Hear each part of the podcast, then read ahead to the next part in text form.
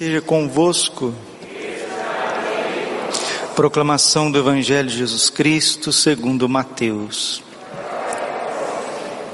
Naquele tempo, Jesus voltou a falar em parábolas aos sumos sacerdotes e aos anciãos do povo, dizendo: O reino dos céus é como a história do rei que preparou a festa de casamento de seu filho e mandou os seus empregados para chamar os convidados para a festa, mas estes não quiseram vir. O rei mandou outros empregados, dizendo: Dizei aos convidados: Já preparei o banquete, os bois e os animais cevados já foram abatidos e está tudo pronto. Vinde para a festa, mas os convidados não deram a menor atenção. Um foi para o seu campo, outro foi para os seus negócios, outros agarraram os empregados, bateram neles e os mataram. O rei ficou indignado e mandou suas tropas para matar aqueles assassinos e incendiar a cidade deles. Em seguida, o rei disse aos empregados: A festa de casamento está pronta, mas os convidados não foram dignos dela. Portanto, ide às encruzilhadas dos caminhos e convidai para a festa todos os que encontrardes. Então os empregados saíram pelos caminhos e reuniram todos os que encontraram, maus e bons. E a sala da festa ficou cheia de convidados. Quando o rei entrou para ver os convidados, observou ali um homem que não estava usando o traje de festa e perguntou-lhe: Amigo, como entrastes aqui sem o traje de festa? Mas o homem nada respondeu. Então o rei disse aos que serviam: amarrai os pés e as mãos desse homem e jogai-o fora na escuridão. Ali haverá choro e ranger de dentes, porque muitos são chamados e poucos são escolhidos. Palavra da salvação. Ave Maria, cheia de graça, o Senhor é convosco, bendita sois vós entre as mulheres, bendito fruto do vosso ventre, Jesus.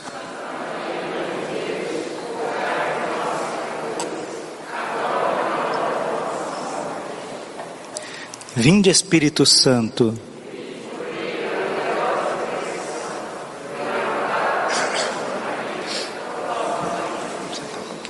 Jesus, manso e humilde de coração.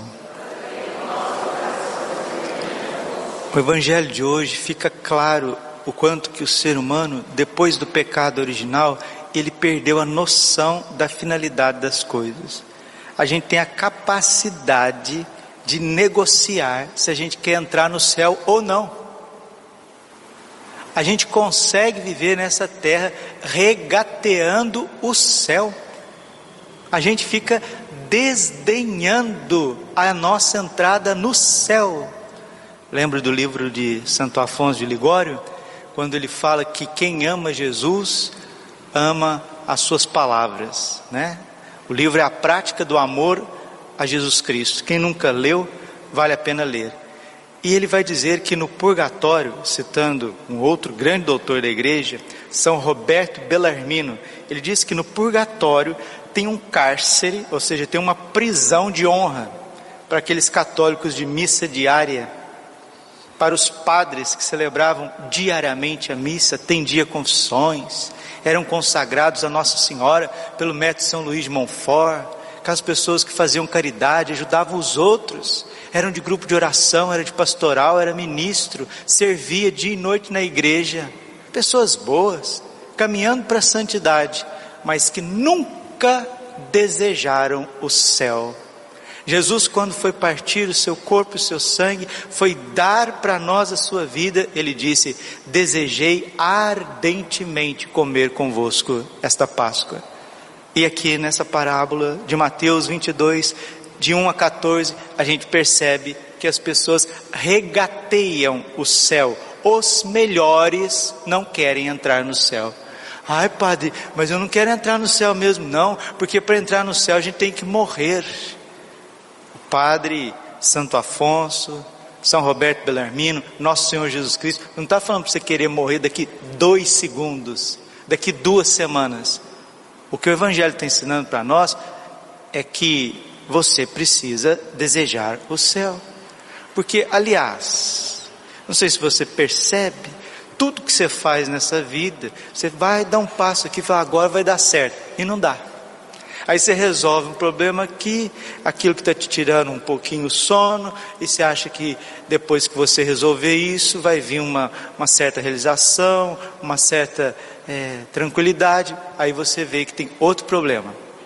Aí daqui um pouquinho, é, você vai lá e acontece algo bonito na tua vida, você casa os teus filhos, ah, agora eu casei meus filhos agora eles formaram, agora eles foram para a vida religiosa, agora é eu e a minha esposa, agora é só a gente ficar bastante santinho, morrer tranquilo. Aí vem outros problemas, outros problemas, de outra ordem, outros contratempos.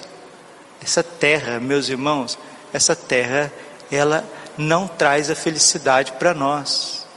Santo Agostinho, no começo das confissões, das confissões, ele fala disso, de um coração inquieto, cor inquietum. Senhor, fizeste-nos para ti, e o nosso coração permanece inquieto enquanto não repousa em ti. Não brinque mais daqui para frente com o céu. Tem gente que faz piada com o céu, eu estou falando de bons católicos, faz piada com o céu e não sei o que, tá aqui, patatá. O céu é algo tão extraordinário, tão bonito, tão bendito, tão desejado, tão glorificado, que Jesus nossa Senhora, São José, todos os santos e anjos estão no céu com os bem-aventurados. São Bernardo de Claraval diz assim: Sabe o que é o céu? Pensa em tudo aquilo que possa te agradar e nada daquilo que possa te desagradar. Isso é o céu. E muito mais, a companhia de Deus, a visão de Deus face a face a alegria de estar na presença de Deus, de estar totalmente feliz, totalmente realizado, sem sombra de, de dor, sem sombra de angústia, sem sombra de dificuldades. E Jesus veio a este mundo para abrir para nós as portas do céu. Colossenses capítulo 3, versículo 1. Buscai as coisas do alto, afeiçoai-vos as coisas lá de cima, não as da terra, porque estáis mortos e a vossa vida está escondida com Cristo em Deus. 1 Coríntios capítulo 2, versículo 9. O que os olhos não viram, o que os ouvidos não ouviram, o que o coração humano jamais imaginou, Deus tem preparado para aqueles que o amam. O céu é o condomínio dos amantes, dos apaixonados daqueles que são como São João, como são aqueles que são como Santa Maria Madalena, aqueles que são como São João Batista, Santa Verônica, aqueles que são como Santa Isabel, São Simão, Santa Ana, aqueles mártires inocentes que derramaram, aquelas crianças que derramaram sangue por causa de Jesus. O céu é para homens como São João Eudes, que nós celebramos hoje um padre, um sacerdote francês que nasceu em 1601 na França, no norte da França, uma região muito bonita, Normandia. E desde pequeno desejou ser padre. Ficou sacerdote com 24 anos de idade e ele era, ele tinha um insight, ele tinha uma iluminação divina para é, amar, propagar, unir a devoção do Sagrado Coração de Jesus e Imaculado Coração de Maria. São João Eudes vai preceder as mensagens de Fátima praticamente em três séculos, porque ele foi um grande arauto da devoção litúrgica ao coração imaculado de Maria. E São Pio X, o Papa da Verdade, o Papa que foi canonizado assim com uma força tremenda, porque era muito santo. Padre Pio dizia que a alma mais pura que pisou no Vaticano foi São Pio X. Aí depois perguntaram para ele por quê. Aí o Padre Pio disse: porque ele é como nosso Senhor. Ele é como nosso Senhor, o Papa São Pio X. E como que é nosso Senhor? Sim, sim, não, não. O que é certo é certo, o que é errado é errado. O que passa disso não vem de Deus, vem do maligno. São Pio X disse que São João Eudes, o santo que a gente celebra hoje, ele foi o maior propagador dos divinos corações. É o santo dos divinos corações. E qual que foi a iluminação dele? É impossível a gente amar o Sagrado Coração de Jesus sem amar o Imaculado Coração de Maria. E São João Eudes, ele foi tão iluminado pelo Espírito Santo que ele, ele precede, ele precede as aparições de nosso Senhor Jesus Cristo a Santa Margarida Maria Lacoque. Santa Margarida Maria recebe as aparições e as mensagens do Sagrado Coração em 1689. São João Eudes, na década da, de 30, né? no século 1624, 1625, ele fica padre e antes mesmo das aparições, ele já está divulgando a devoção ao Sagrado Coração de Jesus na França. Então você vê que a França de fato é predileta do coração de Jesus, sempre foi, desde a coroação de Carlos Magno, e a França, ela tem um papel muito grande para a saúde espiritual do mundo. Por quê? Enquanto a França não se converter, a Igreja Católica estará é, sem força. A Igreja precisa de um respaldo, de um respaldo real, de um respaldo militar, de um respaldo intelectual e cultural. E esse respaldo é a França. E o rei Luís ainda na época não consagrou a França ao coração de Jesus e a França continua não consagrada ao Sagrado Coração de Jesus. Virá o tempo da consagração, Padre, da França ao Sagrado Coração de Jesus? Sim, virá. Inclusive, Jesus pediu que o Sagrado Coração de Jesus fosse colocado na bandeira da França. E nós, aqueles que viverem, ainda verão, ainda verão a consagração da França ao Sagrado Coração de Jesus, porque de lá que vem São João Eudes, Santa Margarida Maria Lacoque, na França que também fundou e trabalhou São Francisco de Sales com Santa Joana de Chantal para fundar uma congregação para cultuar o coração de Jesus, as visitandinas. Na França vem Santa Teresinha do Menino Jesus com a misericórdia divina, pequena via mostrando para o mundo inteiro, o sacerdote predileto do coração de Jesus, João Maria Vianney.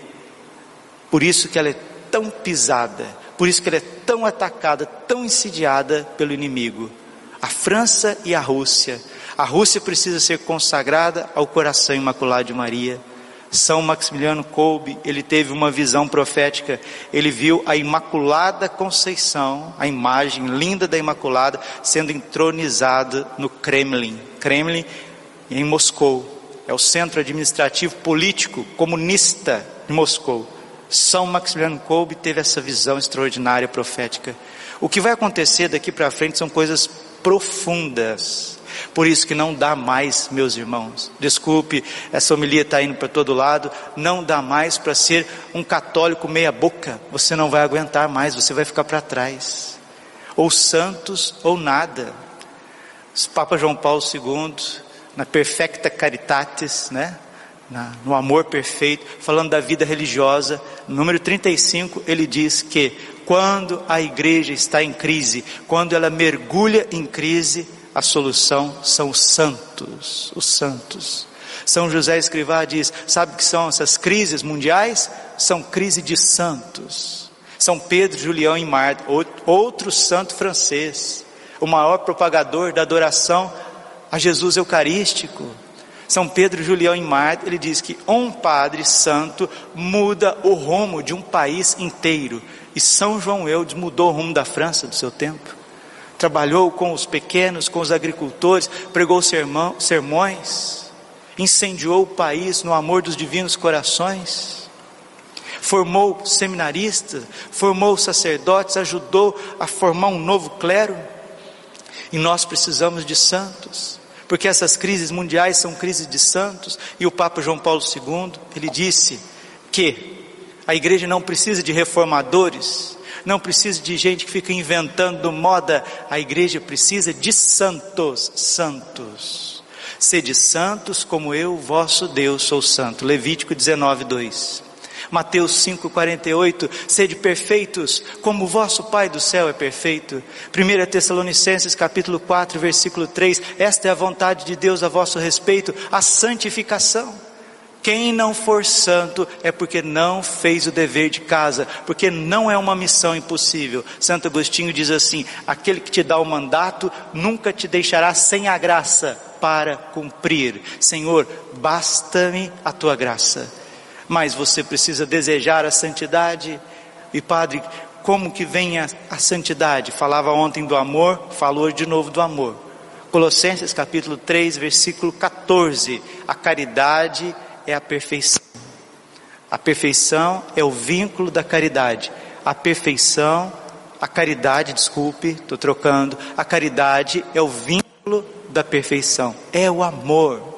E ninguém vai amar a Deus e amar o próximo, e amar até os inimigos, não tem amor maior do que aquele que dá a vida pelos seus amigos, mas também Jesus morreu pelos seus inimigos, João 15, 13. São três bloqueios aí na tua vida, por isso que você não é santo, por isso que eu não sou santo, mas nós vamos ser, com a graça de Deus. Primeiro é um dom de Deus, mas existem três bloqueios, três: um na alma, um no corpo e, no, e outro nos bens exteriores. Qual que é o bloqueio da alma? É o pecado da soberba, de querer fazer a própria vontade. A pessoa que vai querer fazer a própria vontade, ela jamais vai ser santa, ela não vai ouvir o chamado e o convite de Deus, que nós estamos ouvindo hoje, hoje no Evangelho. O bloqueio do corpo, a sensualidade, as pessoas que não conseguem viver a castidade, seja matrimonial ou seja antes do matrimônio, as pessoas às vezes não vivem fornicação, não vivem relações erradas, relações pré-matrimoniais, mas sempre vivem numa tristeza, numa carência, numa falta danada. Às vezes não é falta nem de coisas erradas, mas aquela falta do outro. E a pessoa às vezes não tem esse dom, não foi chamado ao matrimônio. Então, enquanto nós estivermos apegado a pessoas, apegado a filhos, apegado a netos, apegado a amigos, apegado a sacerdotes, apegado a filhos espirituais, jamais seremos santos, porque a concupiscência da carne é o apego, apego às pessoas. Qual que é o bloqueio da alma? A soberba. Qual que é o bloqueio do corpo? É o pecado da impureza, se não é impureza com coisas erradas, com pecados mortais deliberados contra o sexto mandamento, mas ao menos é a carência, é a falta de deixar que Deus faça a sua vontade. E às vezes muita gente que é casado, já maduro, que já tem filhos, já tem netos, poderia ser santo, mas fica apegado ao esposo fica apegado à esposa. E não é nem amor, é apego mesmo, porque briga o dia inteiro, desculpe falar. é um apego, é uma dependência. A pessoa precisa voar, voar para Deus. E qual que é o outro obstáculo que impede as pessoas de serem santas? Esse é bem geral, são os bens exteriores, as coisas. Jesus deixou muito claro, Mateus capítulo 16, desculpe, Mateus capítulo 19, versículo 21. É mais fácil um camelo passar no buraco de uma agulha do que um rico entrar no reino dos céus. As pessoas apegadas aos bens exteriores, elas jamais serão santas. Três bloqueios que impedem o Espírito Santo de governar um coração, governar uma alma. O apego a si mesmo, a soberba, o apego aos outros, a concupiscência da carne, o apego aos bens, a ganância e a avareza. Qualquer santo da igreja, desde São João Batista até o Beato Carlo Acutis, foram obedientes, foram puros e foram pobres. Perfecta caritatis. Os sagrados corações precisam de almas, almas, almas sadias, obedientes puras, castas, pobres, seja em qualquer estado de vida, seja jovem ainda esperando a vocação, seja já irmã, professa, consagrada, religiosa, seja monge, seja sacerdote, seja casais, jovens, maduros e até casais já de idade, nós precisamos de almas livres para corresponder a Deus. Peçamos a São João Eudes a consagração da França ao Sagrado Coração de Jesus, que foi pedido por nosso Senhor Jesus Cristo. Peçamos a São João Eudes a intercessão pela consagração da Rússia, foi pedido por Nossa Senhora aos três pastorzinhos de Fátima. E ao invés, meus irmãos queridos, de ficar na internet, de ficar vendo a banda passar, perdendo tempo e só perdendo tempo, termino aqui com Santo Antônio de Pádua, outro grande doutor da, da Igreja Católica. Santo Antônio de Pádua diz assim: o tentador, sabe como que ele age na sociedade? Durante o dia, ele joga os homens numa preocupação de trabalho. Trabalho, trabalho, trabalho, trabalho, trabalho. E o trabalho é lícito, mas ele se torna ilícito quando ele está na frente da oração, quando ele está na frente dos bens eternos, do céu. E aí trabalho, trabalho, trabalho. Aí as pessoas terminam a tarde cansadas, estressadas, porque trabalho não realiza o coração do ser humano. Aí à noite, como que o tentador faz? O inimigo das nossas almas, o inimigo de Deus, o encardido, o que, que ele faz? Prazeres, prazeres, prazeres, prazeres, prazeres. De dia, tentação da avareza, à noite, tentação da luxúria, da impureza. Comidas, bebidas, tabernas, bares, conversas, pessoas, lugares, tristezas, melancolias à noite, vontade de estar com os outros. Vejam bem, o trabalho é a coisa mais lícita que tem. A companhia das pessoas, a fraternidade, o matrimônio, a sadia convivência também, isso tudo é muito lícito, mas por conta da desordem, vejam, vejam com os olhos de vocês, percebam com a inteligência de vocês, como que o trabalho social, o trabalho das pessoas, como que a sociedade vive em relação ao trabalho. E depois que param, à noite, vejam como as pessoas estão à noite. Depois você vai atender confissão, viu? Pô senhora para atender confissão aqui. Ela vai ver o estado dos corações. Pô senhor para atender confissão. Você vai ver o estado dos, dos corações. Esse negócio de trabalhar 8, 10 horas e chegar à noite, as pessoas infelizes, carentes, muitos já pisados pelo inimigo, pelo pecado, porque jogam eles no pecado mortal. E os sagrados corações de Jesus e Maria, eles não foram crucificados para que a gente viva trabalhando, trabalhando, trabalhando e mendigando, mendigando, mendigando afeto das criaturas durante a noite. Faça um exame de consciência. Veja como está a tua vida durante o dia, veja como está a tua vida durante a noite. Se você, com a graça de Deus, começar a vencer a soberba de querer fazer a própria vontade, deixar o Espírito Santo te guiar, teu trabalho vai ser sóbrio.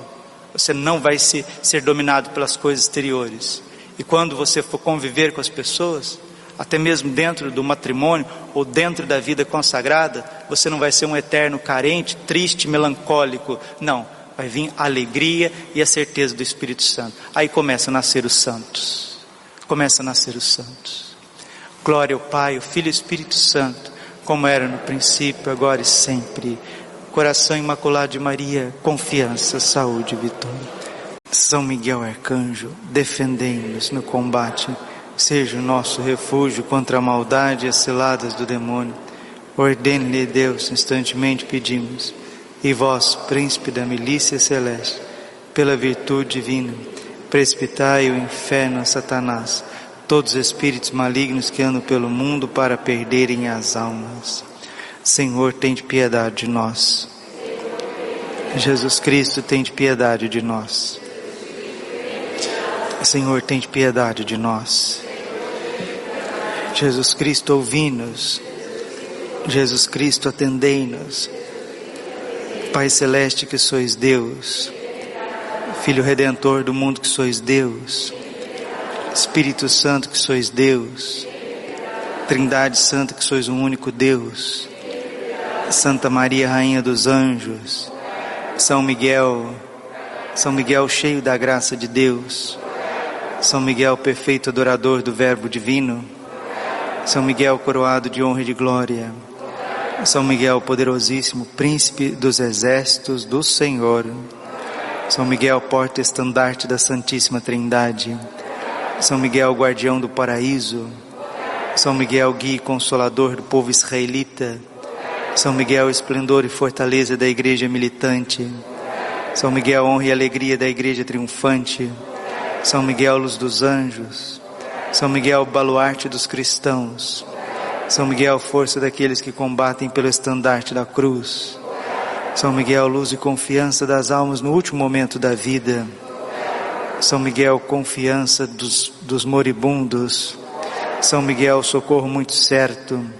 São Miguel, nosso auxílio em todas as adversidades. São Miguel, arauto da sentença eterna. São Miguel, consolador das almas que estão no purgatório. São Miguel, a quem o Senhor incumbiu de receber as almas que estão no purgatório. São Miguel, nosso príncipe. São Miguel, nosso advogado.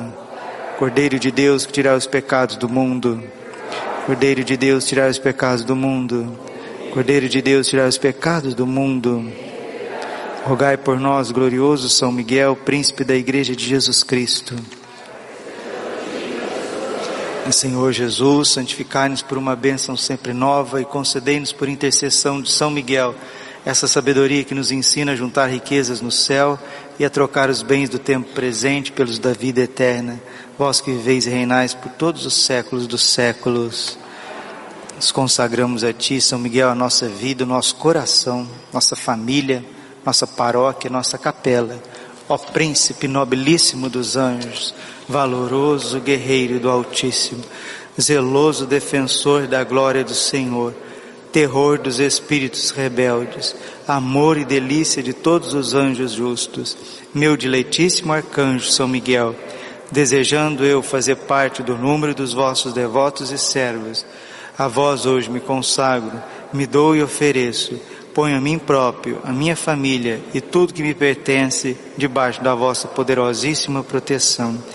É pequena a oferta do meu serviço, sendo como sou um miserável pecador, mas vós engrandecereis o afeto do meu coração. Recordai-vos que de hoje em diante estou debaixo do vosso sustento e deveis assistir-me em toda a minha vida e obter-me o perdão dos meus muitos e graves pecados a graça de amar de todo o coração o meu querido Salvador Jesus Cristo, a minha Mãe Maria Santíssima. Obtém-me aqueles auxílios que me são necessários para conquistar a coroa da vida eterna. Amém. A Nossa Senhora Rainha dos Anjos, Augusta Rainha dos Céus, soberana Mestra dos Anjos, vós que desde o princípio recebeste de Deus o poder e a missão de esmagar a cabeça de Satanás. Nós vô-lo pedimos humildemente. Enviai as vossas legiões celestes, que sobre vossa ordem e vosso poder elas persigam os demônios, combatendo-os por toda parte, reprimindo-lhes a insolência e lançando-os no abismo. Quem como Deus, ó Mãe de bondade e ternura, vós sereis sempre o nosso amor e a nossa esperança. Ó Mãe Divina, enviai os santos anjos para nos defenderem e repelir para longe de nós o cruel inimigo. Santos anjos e arcanjos, defendei-nos e guardai-nos. Santo anjo do Senhor. A piedade divina sempre me rege, me guarda, me governa, me ilumina. Nossa Senhora Rainha dos Anjos,